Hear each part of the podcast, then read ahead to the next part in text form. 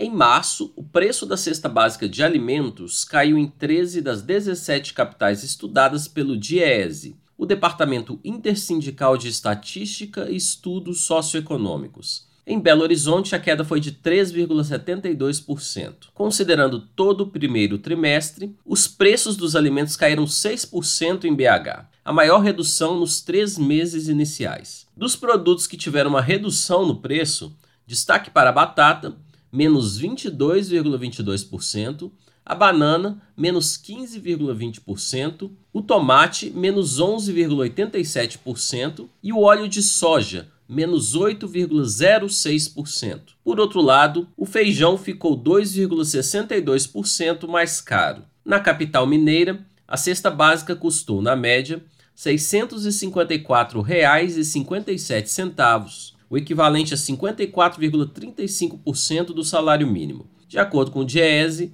um trabalhador em BH que ganha um salário mínimo teve que trabalhar 110 horas e 36 minutos para adquirir a cesta, o suficiente para alimentar apenas um adulto durante um mês. Com base na cesta mais cara do país, que foi a de São Paulo, e considerando o que a Constituição brasileira prevê, o Diese calcula que o mínimo necessário para manter uma família de dois adultos e duas crianças, com despesas de alimentação, moradia, saúde, educação, vestuário, higiene, transporte, lazer e previdência, deveria ser R$ 6.571,52, ou seja, mais de cinco vezes o valor oficial, atualmente fixado em R$ 1.302.